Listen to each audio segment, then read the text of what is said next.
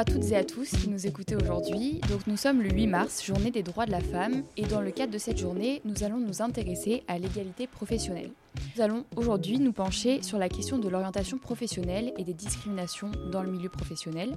Donc pour débattre sur ce sujet, nous avons le plaisir d'accueillir aujourd'hui Amina, Inès et Julie. Bonjour mesdames. Bonjour.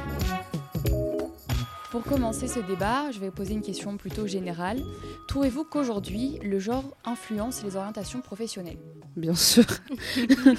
non, c'est, euh, bah, ça influence beaucoup euh, bah, dès qu'on est au collège, lycée. Euh, bah, moi, par exemple, quand j'étais au lycée, en collège-lycée, j'étais beaucoup plus attirée par les matières littéraires parce que je me disais, bon, je suis douée dedans. Et les matières scientifiques, je me débrouillais pas mal, mais je sais pas pourquoi. Je me disais, bon, il y a plus de garçons qui sont doués pour, je vais rester en retrait.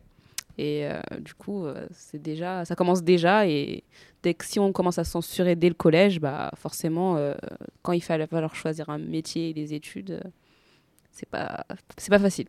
Et moi, je pense que ça arrive même avant, déjà dans les dessins animés, etc., qu'on regarde quand on est plus jeune. on voit que c'est très formaté au niveau bah, même des emplois pour les, les pour garçons, ça va être bah, les pompiers, les policiers. Et pour les, les filles, ça va être bah, les princesses, euh, les choses comme ça. Donc je pense que déjà, euh, dès qu'on est petit, on est un peu formaté à cette idée-là, bah, mm. comme disait Amina, que le, les matières un peu scientifiques, ce qui demande de, l'activité physique, être fort, etc. On va plus orienter les garçons vers ça que les filles. Les filles, on va plus les encourager vers des, des, carrières, des carrières littéraires, euh, voilà. Et puis les garçons, plus euh, tout ce qui est scientifique, c'est censé être ceux qui ont euh, les gros cerveaux, etc. Et donc on est un peu, euh, je sais pas comment expliquer ça, mais bah, formaté en fait à ça. On nous force un peu à y croire, mais bon, heureusement que ça change un peu. Donc vous pensez que ces dernières années, il y a un peu l'émergence de nouveaux modèles qui pourraient, aujourd'hui mais aussi dans le futur, inciter les jeunes filles à peut-être plus s'affirmer et à plus prendre confiance en elles, chose qui n'était pas le cas avant, dû justement à ce manque de modèles et au fait qu'il euh, n'y avait pas assez de figures féminines qui euh, étaient passées avant elles. Oui, bien sûr. Euh, enfin, déjà, il y a une totale différence entre les dessins animés que nous on regardait. Enfin, moi je suis née en 2003 et mes frères et sœurs, enfin j'en ai une sœur qui est née en 2013. Euh, on regarde pas du tout les mêmes dessins animés et elle, je sens que, enfin, moi, je, je me prends pas forcément comme exemple parce que j'ai eu une mère qui a toujours dit de ne mettre aucune barrière, tu peux tout faire. Elle était vraiment derrière moi à le marteler elle, elle s'est mis certaines barrières. Et vraiment, ma mère, par exemple, c'est un modèle pour moi. Mhm. Et elle s'est mis certaines barrières qu'elle ne devrait pas se mettre. Elle a vraiment euh, une légitimité euh, incroyable. Elle pourrait faire tout faire. Et comme elle a eu cette frustration de cette mise de s'auto-censurer, elle fait tout pour que nous, ces filles, euh, on ne le fasse pas. Et du coup, ça, après, ça, c'est aussi une question aussi d'éducation, je pense. Euh, parce que euh, voilà, il y a des familles où justement on va, on va mettre par exemple les frères et sœurs sur le même pied d'égalité. Moi, j'ai un petit frère qui a du coup 11 euh, ans et bah, il va faire les mêmes choses que nous les filles, les tâches ménagères, aider à la maison. Et il n'y a pas de différence. Et je pense que si dès qu'on est petit, nos parents sont derrière à nous montrer que bah, une femme et un homme c'est la même chose, qu'on peut faire les mêmes choses, et bah la société peut évoluer, je pense. Je suis totalement d'accord avec toi, et surtout qu'en fait, dans certaines familles, euh, un garçon va avoir une certaine légitimité qu'on va pas forcément donner à une fille. Donc ça va être un peu bah, le petit prince de la maison, voilà, mm. qui il a rien à faire, euh, on lui donne tout directement. Alors que pour une femme, on a, enfin, dans mon entourage, il y a des femmes qui ont, elles ont dû vraiment euh, imposer un peu leur place dans la famille et même bah, dans leur environnement professionnel ou même à l'école, parce que bah, c'est un peu compliqué de, se faire une place des fois même au sein de notre propre famille mm. on n'a pas peut-être pas l'impression d'être euh, entendu etc de ne pas avoir en fait notre simple légitimité et puis bah, tout passe par l'éducation hein. enfin mm. je pense que si on a grandi toute notre vie en nous disant bah un homme une femme c'est la même chose et on a tout à fait le droit de hausser le ton de donner notre avis voilà qu'on n'est pas en dessous bah je pense que ça commence comme ça tout simplement et justement, est-ce que, euh, d'après vous, enfin, je pense que je connais la réponse, mais je voudrais qu'on discute. euh, vous trouvez qu'il y a des liens entre les discriminations donc au niveau du genre et d'autres discriminations qui peuvent être raciales, sociales, etc. Oui, totalement. Je pense qu'on, on, en fait, on les accumule un peu. Là, genre, on n'est que des femmes, mais. Euh, Enfin, je pense qu'on a tous d'autres particularités. Euh, quand on est fan noir, on va subir aussi le racisme. Par exemple, si on fait partie de la communauté LGBT, ben, on va se prendre tout ce qui est lesbophobe, l'homophobie, etc. Et en fait, bah, ça en fait de plus en plus. Et en fait, on se sent de moins en moins légitime quand, par exemple, on n'a pas de représentation. On se dit, mais est-ce que je peux vraiment y aller, en fait? Parce qu'il n'y a personne qui me... Enfin, il y a personne qui est comme moi. Est-ce que c'est pas aussi se mettre en danger? Parce que quand il n'y a pas de femmes et qu'on se retrouve que au milieu d'hommes, est-ce que tu as vraiment envie de te retrouver dans une salle de rédac avec euh, que des hommes et la porte fermée? Il y a aussi ce truc dans ta tête où tu te dis mais en fait là je suis en fait je suis la pauvre petite brebis et on peut m'attaquer à tout moment. Et ça peut être pareil pour les personnes noires, ça peut être pareil pas pour euh, les personnes homosexuelles, lesbiennes ou euh, même trans. Du coup en fait on se met des barrières mais parfois c'est peut-être des barrières pour se protéger. Et en fait il faut juste rendre tous ces milieux-là un petit peu plus safe pour tout le monde. Et ça passe aussi par euh, le fait bah, euh, qu'il y ait des Noirs, euh, des Arabes, des femmes voilées, des homos partout. Et au moins, tu te diras, OK, bah, il y a plein de gens qui sont tous différents. Donc en soi, il n'y a pas de personne qui sera supérieure à, aux autres. Il y a un certain manque de représentation et je pense que c'est quelque chose qui, bah, on doit encore s'efforcer de travailler là-dessus parce que, personnellement, je vais être journaliste et je trouve que dans le monde du journalisme, des représentations féminines, il y en a, mais il y en a pas tant que ça. Et encore plus des représentations euh, bah, de race, je trouve que c'est pas vraiment très diversifié au niveau des origines des personnes qui sont présentes. Et donc en fait, je trouve que ça, ça prouve, c'est un vrai, une vraie difficulté quand on est jeune. Moi, je sais que j'ai toujours su que je voulais être journaliste et ça a toujours été, euh, j'ai un nom de famille qui est très atypique et donc, je me suis toujours mis des barrières par rapport à ça. Je me suis toujours posé, j'ai toujours douté, remis en question parce que je me suis dit, mais comment est-ce que je vais être euh, acceptée dans ce monde-là quand il n'y a que des, des noms typiquement euh, français qui sont autour, des gens qui viennent de la grande bourgeoisie, etc. Donc, bah, j'avais tendance à vraiment bah, me rabaisser par rapport à ça, alors que je ne devrais pas du tout le faire parce que le monde, il évolue et c'est vrai que, bah, qu'on a besoin. Si moi, j'arrive à rentrer dans ce monde-là, bah, peut-être que j'aiderai la petite fille qui souhaite aussi le faire et qui se sent pas forcément représentée. Bah, moi, je pense que, en fait, il y a beaucoup de personnes qui voient la diversité comme d'un mauvais œil, alors que je pense que la diversité, ça apporte vraiment quelque chose. Il y a différentes euh, cultures et euh, justement, c'est important de toutes les écouter. C'est juste un apport et je pense qu'on en ressortira que meilleur de cette diversité-là en fait, nos différences, elles font qu'on est plus fort en vrai. Je suis d'accord avec toi. Et surtout, moi, du coup, ça me fait penser à ce que je veux faire plus tard. Je vais être journaliste. Mm. Et en fait, tu vois que quand c'est un homme qui va prendre un sujet et que c'est une femme qui va en prendre un autre, bizarrement, la vision du sujet peut mm. être totalement différente. Et, euh, et, comme tu dis, genre, euh, ça peut que amener plein de choses différentes. Et du coup, tu peux avoir un sujet et plein d'avis différents et du coup bah c'est tout le monde va y gagner et euh, des fois c'est hyper important quand même d'avoir d'autres avis que euh, juste avoir l'avis euh, on va dire des, des, dominants sur un sujet qui concerne pourtant tout le monde. Bonjour à toutes les deux. Donc, je vais vous présenter en quelques mots. Nous sommes en compagnie d'Anne qui est directrice en communication et marque chez Nexity, et de Najwa Arduini Elat Fanny, si euh, j'ai bien prononcé, j'espère, directrice en développement au sein de Next City euh, Promotion Tertiaire. Et vous êtes euh, aujourd'hui toutes les deux présentes avec nous pour répondre à quelques questions sur votre métier et votre vécu par rapport aux discriminations vis-à-vis des femmes qu'on peut avoir au sein de tout ce qui est professionnel, orientation, etc. Je me présente, je m'appelle Thelma et aujourd'hui je vais vous interviewer et je suis en compagnie de madame. Je vous laisse vous Amina. Et euh, du coup, euh, je lance la première question. Et euh, ça va être une question assez générale, mais j'aimerais bien que vous vous présentiez pourquoi vous êtes là. Bon, allez, je me lance. Donc, je suis Najwa Ardini, effectivement, et Fanny, comme euh, vous l'aviez très bien prononcé. Euh, moi, je suis là donc en tant que directrice de développement hein, au sein de Next City Promotion euh, Tertiaire. Je suis d'abord ravie hein, d'être là et de pouvoir témoigner, parce que je trouve que c'est toujours intéressant d'avoir des retours de ses pairs, en fait, hein, de femmes qui peuvent un peu nous raconter ce qu'on a réussi, mais aussi ce qu'on n'a pas réussi. Et les échecs sont très formateurs, donc ça, je pense que c'est essentiel. Moi, mon métier, peut-être en quelques mots, au sein de directrice de développement, ça veut dire que moi, je cherche euh, finalement le business. Et donc, euh, mon job au quotidien, c'est de trouver ou des terrains ou des immeubles qui sont plutôt vieux, anciens, et qu'on va venir euh, re- reconstruire, euh, redessiner avec des architectes, avec des équipes techniques. euh, donc, euh, ou alors, quand c'est un terrain, ben, on vient imaginer un projet qu'on va construire, qu'on va faire sortir de terre et puis qu'on va revendre. Le métier de promoteur, c'est ça. C'est je construis des immeubles ou de bureaux ou de logements, alors moins que de bureaux. Et puis derrière, on revend à des investisseurs et puis surtout, on y met des gens qui vont y vivre ou des gens qui vont y travailler. Donc moi, je suis Anne Gint, directrice de la communication et de la marque du groupe Nexity. Je travaille dans le groupe depuis 11 ans déjà, mais j'en suis à mon quatrième poste. Donc euh, voilà, c'est un groupe euh, qui bouge euh, pas mal Nexity et qui est fait de plein d'opportunités. Je suis aussi maman de trois enfants, trois adolescents et même une jeune adulte. Alors mon métier chez Nexity, c'est à la fois de faire la promotion euh, l'image du groupe, donc d'en dire, d'en dire du bien sur ses valeurs, sur ses actions, mais aussi de défendre les positions de Nexity, de défendre euh, également l'image euh, de nos dirigeants. Donc c'est un petit peu euh, deux mouvements qui peuvent paraître assez paradoxaux, mais qui fonctionnent toujours ensemble. Donc je dois faire la promotion, la publicité, et en même temps, je dois défendre les intérêts si jamais le groupe était attaqué. Je pourrais presque dire que je suis arrivée par hasard dans le groupe il y a 11 ans.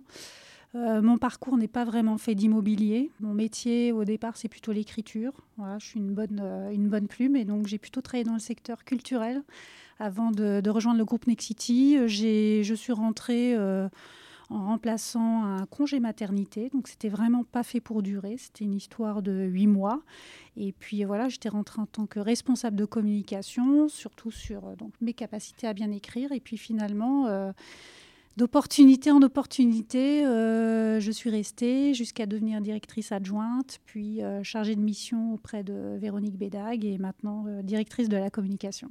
Et vous avez fait quoi exactement enfin, comme étude J'ai fait une classe préparatoire littéraire, une hippocagne et une cagne à Paris. J'étais une élève plutôt euh, studieuse, mais peut-être pas suffisamment forte pour euh, intégrer les, grands concours. Et puis, euh, c'est vrai aussi que j'ai toujours eu, en même temps que mes études, une vie, on va dire, active pour financer mes études. Et donc, j'avoue qu'après la, la cagne, un petit, un, moment, un petit moment de descente, et puis j'ai décidé d'arrêter mes études. Voilà, je me suis lancée assez vite dans la vie active, pour regretter évidemment plus tard, et reprendre mes études bien plus tard. Mais euh, voilà, j'ai fait d'abord des classes prépa, du coup j'ai plutôt travaillé dans le secteur culturel ou médiatique. J'ai été euh, rédactrice pendant pas mal d'années à Arte. J'ai travaillé dans des théâtres, des scènes nationales, euh, au théâtre des Amandiers ou à 50 ans en Yvelines.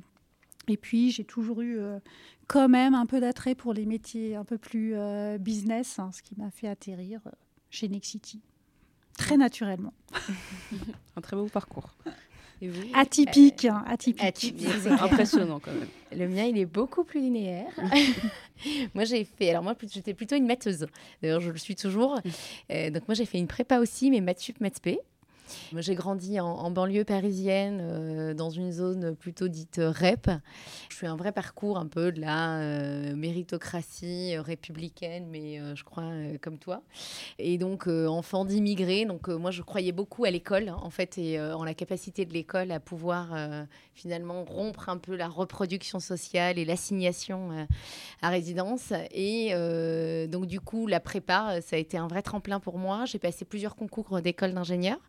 Et puis, j'ai eu le STP, qui est l'école spéciale des travaux publics, en me disant, ah non, mais je ne mettrai pas des bottes et un casque. Je refuse de faire du bâtiment. Tout, mais pas ça. Donc, je m'étais quand même renseignée hein, en disant, mais quel est le pourcentage des gens qui sortent de l'ESTP et qui ne font jamais de BTP ou d'immobilier? On m'avait dit 30%. J'avais dit, parfait, je fais cette école. Et donc, j'avais le choix entre quatre spécialisations, je me souviens, euh, travaux publics, bâtiments, mécanique, électricité ou géomètre. Et j'ai dit, quelle est la, la, la spécificité qui fait que je suis encore plus sûre de ne pas faire de bâtiment. On m'a dit mécanique, électricité. J'ai dit parfait. Donc j'ai passé beaucoup de temps à faire des montages de moteurs. euh, ça ne m'a pas passionnée, autant vous le dire. Mais euh, stage de fin d'études, j'intègre euh, le groupe Vinci, dans lequel j'ai travaillé pendant pas loin d'une dizaine d'années. Et sauf que là, on me dit à la fin de mon stage de fin d'études, euh, bah, c'est sympa, mais on vend quand même pas du dentifrice euh, chez nous, donc va falloir quand même mettre les bottes et un casque. Et donc, je négocie avec mon patron de l'époque de faire ça pendant deux ans. Et euh, la réalité, c'est que j'ai appris à aimer ce métier. Euh, j'ai eu un, patron de chantier passionnant et passionné qui m'a donc donné en fait euh, l'envie d'apprendre un peu plus. finalement, j'ai passé cinq ans sur les chantiers avant quand même de me rendre compte que mon appétence naturelle et mon savoir-faire naturel, il est plutôt dans la relation euh, en fait avec les autres. Donc la relation commerciale, on m'envoyait plutôt euh, négocier les devis bien plus souvent que euh, checker si le mur qui était mis en place était bien au bon endroit, si je caricature. Donc assez naturellement, j'ai du coup rebasculé sur des fonctions commerciales. Donc d'abord au sein du groupe Vinci. Et puis, à un moment donné, j'ai dit, bon, en fait, j'ai plus envie, je sais pas, j'ai envie d'autre chose. la communication m'attirait. Donc j'ai tout bazardé. Euh, et je me suis lancée avec quatre indépendants qui faisaient euh, le métier d'attaché de presse. J'ai fait ça pendant un an. Euh, c'était assez amusant, ça m'a appris plein de trucs sur le rapport aux journalistes, sur la façon dont on communique, sur la façon dont les entreprises ont envie de raconter ce qu'elles font. Mais la réalité, c'est qu'assez vite, je me suis dit, mais en fait, non, la pierre, c'est quand même mon truc, quoi. Donc au bout d'un an, j'ai dit, c'est sympa, mais je vais revenir à mes premiers amours. Je suis d'abord revenue chez Vinci. J'ai repris un job de directrice de développement dans une filiale. Et puis après, je suis enceinte. Et là, ça a été un peu le. Voilà, ça a été assez particulier, en fait, la, découverte de la maternité. Donc, j'ai un petit garçon qui a 6 ans, j'en ai qu'un. Quand je l'ai mis euh, en crèche, je me suis dit, je veux faire un job qui me passionne. J'ai quitté le groupe et puis j'ai pris 6 mois en me disant, qu'est-ce que j'ai envie de faire? J'ai vu plein de gens et j'ai découvert le métier de promoteur. Euh, et je me suis dit, bah, Banco, c'est ce que j'ai envie de faire. Donc, je l'ai fait pendant quelques années dans une PME. Et puis, après, j'avais envie de grandir encore, d'apprendre plein de choses, de le faire dans un plus grand groupe, avec plus de possibilités. Et puis, un groupe avec lequel je me retrouvais euh, un peu en phase avec mes valeurs. Et donc, ça faisait maintenant deux ans que je suis euh, chez Nexity.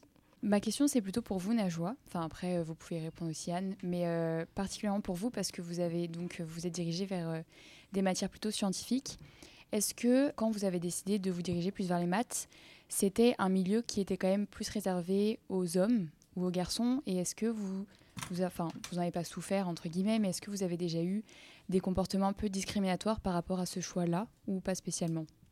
Alors euh, oui, oui, c'était clairement encore un monde très réservé euh, aux hommes. Je pense que ça l'est encore un peu. Hein, et, euh, pour regarder ces sujets de près, c'est encore pas si simple de pousser les jeunes filles euh, à faire des études scientifiques. Donc il y a encore un vrai travail autour de l'orientation scolaire là-dessus euh, pour justement dire que non, ça n'est pas que pour les hommes. Je pense qu'on a aussi un rôle euh, à jouer et la notion de rôle modèle me semble essentielle pour justement montrer que c'est possible. Oui, oui, oui, j'ai eu quelques remarques, mais en fait qui sont qui semblent jamais méchantes, mais qui finalement vous ramènent à votre condition de femme. Il est arrivé à des réunions, j'ai en tête une anecdote notamment où il y avait que des hommes et j'étais la seule femme et où un de mes patrons, euh, parce qu'on était en désaccord, mais euh, c'était absolument, il n'y avait rien de méchant évidemment, mais qui me dit non mais ma belle, je vais vous expliquer, vous n'avez pas compris. donc je lui réponds euh, d'accord mon beau, eh bien je vous écoute. Et donc là, tout le monde se fige et il me dit Pardon, pourquoi vous m'appelez mon beau? Mais je pense qu'il n'avait même pas entendu que lui m'avait appelé ma belle. Donc je lui réponds bah, Vous m'avez appelé ma belle bah, Il me dit Mais c'était très gentil. Mais je lui dis Mais moi aussi, c'était très gentil. bon, bah, il me dit Bon, bah, Najwa. Bon, bah, d'accord. Voilà, donc euh, voilà, c'est le genre de remarque finalement un peu insidieuse. Euh, Enfin, je pense qu'il y a beaucoup de, choses inconscientes, mais pour autant, si on n'est pas à l'aise, enfin moi, c'est mon, un peu mon credo, euh, et c'est ma façon de voir les choses quand on n'est pas à l'aise avec une remarque. Je me dis, je ne dois pas rentrer chez moi et euh, avoir rongé euh, mon frein. C'est-à-dire que je ne pars jamais sans dire ce que je pense. Et il y a mille façons de le dire, et on peut être très pédagogue, mais en tout cas, on ne doit pas se sentir blessé par une remarque sexiste, ni même raciste. Euh, moi, j'ai appris à arrêter l'autocensure assez vite, finalement. Je pense qu'après euh, après la prépa, après l'école d'ingénieur, je me suis dit, maintenant, c'est fini les cases, en fait. Il n'y a plus de tu viens d'un quartier euh, prioritaire de la ville, oui, tu es d'origine maghrébine, oui, tu es enfant d'ouvrier, oui, tu es une femme. Je cumule un peu, ça faisait beaucoup de cases. Et donc, je me suis dit, je fais tout exploser. Et en fait, je suis tout ça à la fois. Et à la fois, je suis juste moi. Et pour le coup, c'est un conseil que je donne souvent aux jeunes filles, parce que je fais pas mal de rencontres. plus vite on est bien dans ses pompes plus vite on est à l'aise avec ce qu'on est, et c'est quand même le travail d'une vie, mais mieux vous la vivrez cette vie en fait. Et ça c'est essentiel, c'est d'abord être bien euh, et accepter euh, qui on est. Donc euh, finalement aujourd'hui, clairement, il n'y a, plus d'autocensure. Alors ça ne veut pas dire qu'on arrive à tout faire, hein, et puis parfois bah, on n'arrive pas là où on veut, mais parce qu'il y en a d'autres qui sont meilleurs, parce que plein de choses, mais ça c'est pas très grave, il faut juste donner le meilleur de soi. Je pense que dans, la manière aussi de, de gérer les relations, alors au travail aussi en particulier, alors, je pense que notre secteur déjà de l'immobilier euh, a beaucoup, beaucoup évolué. C'est vrai qu'il y avait beaucoup d'hommes. Plus il y a de femmes, plus le, regard change. Mais je pense qu'il ne faut pas faire de, cela un préalable dans les relations et, et, au maximum baser les relations sur le mode des compétences plutôt que sur le fait qu'on soit un homme ou une femme. Et ça facilite beaucoup finalement les relations. Bah, par exemple, euh, on va se reconcentrer un peu sur euh, votre entreprise. Est-ce qu'il y a des moyens euh, qui sont mis en place à Nexity pour lutter contre ces discriminations-là? Oui, d'abord très clairement, une des premières missions que Véronique Bédag a accompli lorsqu'elle a rejoint le, le, groupe Nexity, elle était alors secrétaire générale, c'est de s'assurer et de demander aux ressources humaines de vérifier s'il y avait bien une égalité salariale dans l'entreprise. Donc ça, c'était déjà un premier travail de regarder les choses en face et de voir s'il y avait des problèmes, pas de problème, et s'il y en avait, de, de réduire les écarts. Je dirais qu'un deuxième axe aussi euh, très fort qu'elle a impulsé, c'est que dans nos recrutements, euh, notamment quand on travaille avec des cabinets de recrutement, il est expressément demandé aux cabinets de présenter des CV d'hommes et de femmes. Ça ne veut pas dire que les femmes vont être favorisées, vont avoir le poste euh, au bout du compte. Mais en tout cas, elles sont considérées dans le process de recrutement. Et, rien que de faire cet effort-là, évidemment que ça change euh, la donne. Évidemment, ça se voit tout de suite dans les, visages de l'entreprise. Maintenant, ce que je crois, c'est que oui, et notamment les grandes entreprises, elles mettent en place des choses qui font que euh, les évolutions de salaire, elles sont objectivées et qu'elles empêchent en fait les biais que les managers pourraient avoir à euh, finalement mieux payer un homme qu'une femme. Quoi. C'est tout ce qui est mis en place et comment est-ce qu'on forme les managers, comment on les sensibilise et comment est-ce que les processus RH mis en place sont suffisamment objectifs pour prévenir de la tentation d'un homme à mieux payer un autre homme qu'une femme. Est-ce que vous auriez un exemple d'un échec ou quelque chose où vous avez fait face dans votre vie qui vous a fait évoluer et euh, qui serait un exemple justement pour euh, des jeunes filles, des jeunes femmes et est-ce que vous avez des conseils pour elles euh, dans l'avenir euh, pour euh, évoluer dans la société en tant que femme? Moi, je pense que la vie est faite pleine de surprises, en fait. on imagine un parcours et puis ça se passe pas du tout comme prévu. Et c'est vrai qu'il voilà, de transformer certains échecs en opportunités. on peut se le dire après coup. Moi, ça m'est arrivé, notamment, je pense à une époque où je travaillais dans une start-up qui existe toujours, mais qui n'est plus une start-up, qui s'appelle euh, UCAR. Mais à l'époque, c'était une toute petite structure et donc euh, on bossait énormément. Et moi, j'annonçais euh, que j'étais enceinte de mon deuxième bébé eh bien, euh, j'ai pris la porte assez rapidement. C'est-à-dire, j'étais licenciée. Alors, évidemment, ce n'était pas le, le motif euh, invoqué, hein, euh, je vous rassure tout de suite. Mais enfin, c'était effectivement lié au fait qu'il ne souhaitait pas avoir dans l'équipe une femme qui soit maman de, de, deux enfants. Un, c'était déjà pas mal. Deux, fallait tout de même pas exagérer. Et donc, euh, moi, en fait, j'en ai fait une opportunité. Je me suis dit, bon, ben, c'est le moment, tu as, arrêté tes études, euh, tu t'es arrêté euh, à la cagne, c'est le moment de, t'y remettre. Et c'est à ce moment-là que j'ai repris mes études et que j'ai repris en licence. Et finalement, c'était un sacré service parce que effectivement, ce, ce, stop imposé dans ma vie professionnelle m'a donné l'occasion de me reposer et de me dire bon, qu'est-ce que tu veux vraiment faire? Est-ce que c'était voilà, c'est le moment? Et je suis, je suis très contente in fine, d'avoir pu, euh, à cause de cet échec, euh, c'était pas facile hein, sur le moment, mais euh, de reprendre mon parcours d'études là où je l'avais arrêté. Ben moi, c'est peut-être au moment du stop aussi, après avoir eu mon enfant finalement parce que, euh, parce que quand je me suis dit qu'est-ce, qu'est-ce que j'ai envie de faire après et quelles sont les portes qui s'ouvrent à moi, j'ai eu pas mal de refus sur des, euh, sur des métiers alors qui me semblaient pas très lointains du, du bâtiment, hein, de, du métier de constructeur, finalement, où j'avais quand même fait du développement commercial. Mais basculer chez un promoteur, chez un investisseur, j'ai eu des personnes en face de moi qui m'ont parfois dit Ah non, mais vous n'avez jamais fait ça de votre vie Ah non, ça va être hyper compliqué. Donc je me suis vue en train de leur dire Bon, enfin, quand même. Euh, on est en train de parler de tableau Excel. Enfin, j'ai fait une maths sup, maths spé, ça devrait bien se passer normalement.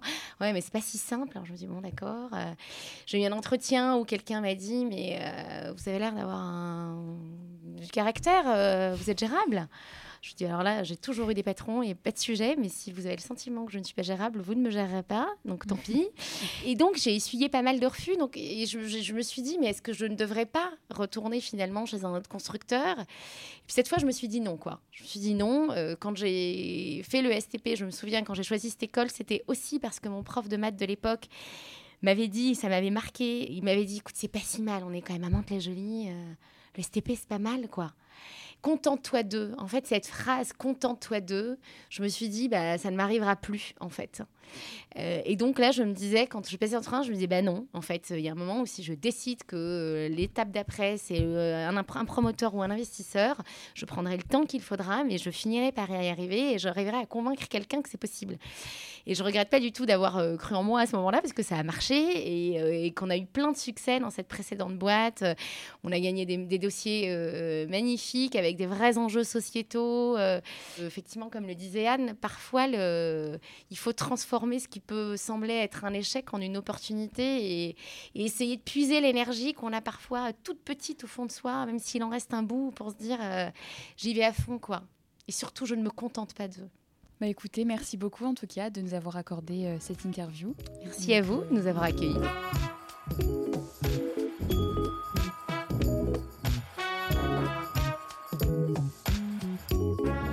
est de retour avec euh, Amina et Abiel. Donc euh, précédemment, on a pas mal échangé avec les interviews, avec notre première table ronde. Cette nouvelle table ronde, euh, elle va tourner autour des, des questions sur les sources d'espoir que peuvent avoir les femmes. Voilà. Est-ce que vous pensez que ces dernières années, il y a eu des changements majeurs dans la place des femmes dans la société? Moi, je trouve que oui.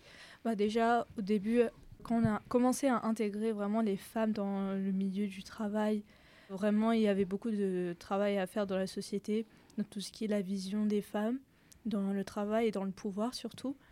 Au fil du temps, quand on commence vraiment à représenter les femmes, à, à mettre notre voix vraiment en avant, on commence à voir en fait il y a vraiment une évolution, il y a un changement et du coup ça donne l'espoir aux d'autres jeunes filles et d'autres femmes même de que la société peut évoluer. On a besoin d'un rôle modèle, en fait. Euh, on a besoin de, de s'identifier avec quelqu'un avec qui euh, on peut se dire oui, euh, cette personne a les mêmes avis que moi, elle a même, même, les mêmes idées que moi. Et j'ai envie de, aussi de partager ces idées-là à d'autres personnes. Et donc, c'est vraiment bien la représentation des femmes. Vraiment. Il y a une grande différence entre il y a 10 ans, maintenant, et dans 10 ans encore, ça sera totalement différent. On peut le voir aussi dans notre gouvernement on fait abstraction des idées politiques, tout ça, ça n'a rien à voir, mais on a une femme qui est première ministre. On a aussi plein d'autres femmes qui sont ministres.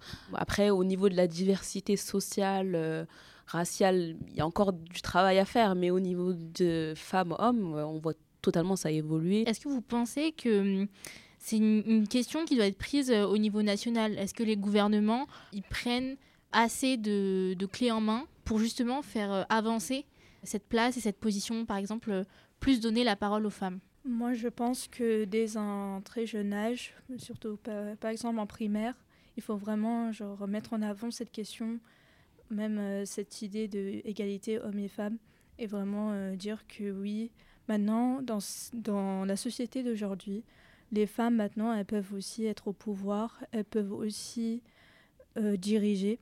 Et donc, il faut, il faut les donner cet avis-là, en fait, une idée d'autres enfants pour donner un peu d'espoir pour eux et de ne pas mettre en place des stéréotypes ou des préjugés qui pourraient freiner du coup des jeunes filles. Il faut en parler surtout là où on fait une, émission de radio. Il faut que les gens entendent qu'il y a un problème et qu'il faut le régler. Est-ce qu'on peut parler de la place des hommes dans cette lutte? Euh, Est-ce qu'ils ont un, certain devoir de prise de parole? L'égalité homme-femme, c'est homme-femme. Donc les femmes ont toute une légitimité à parler, mais euh, on ne peut pas progresser dans cette lutte contre la discrimination sans les hommes.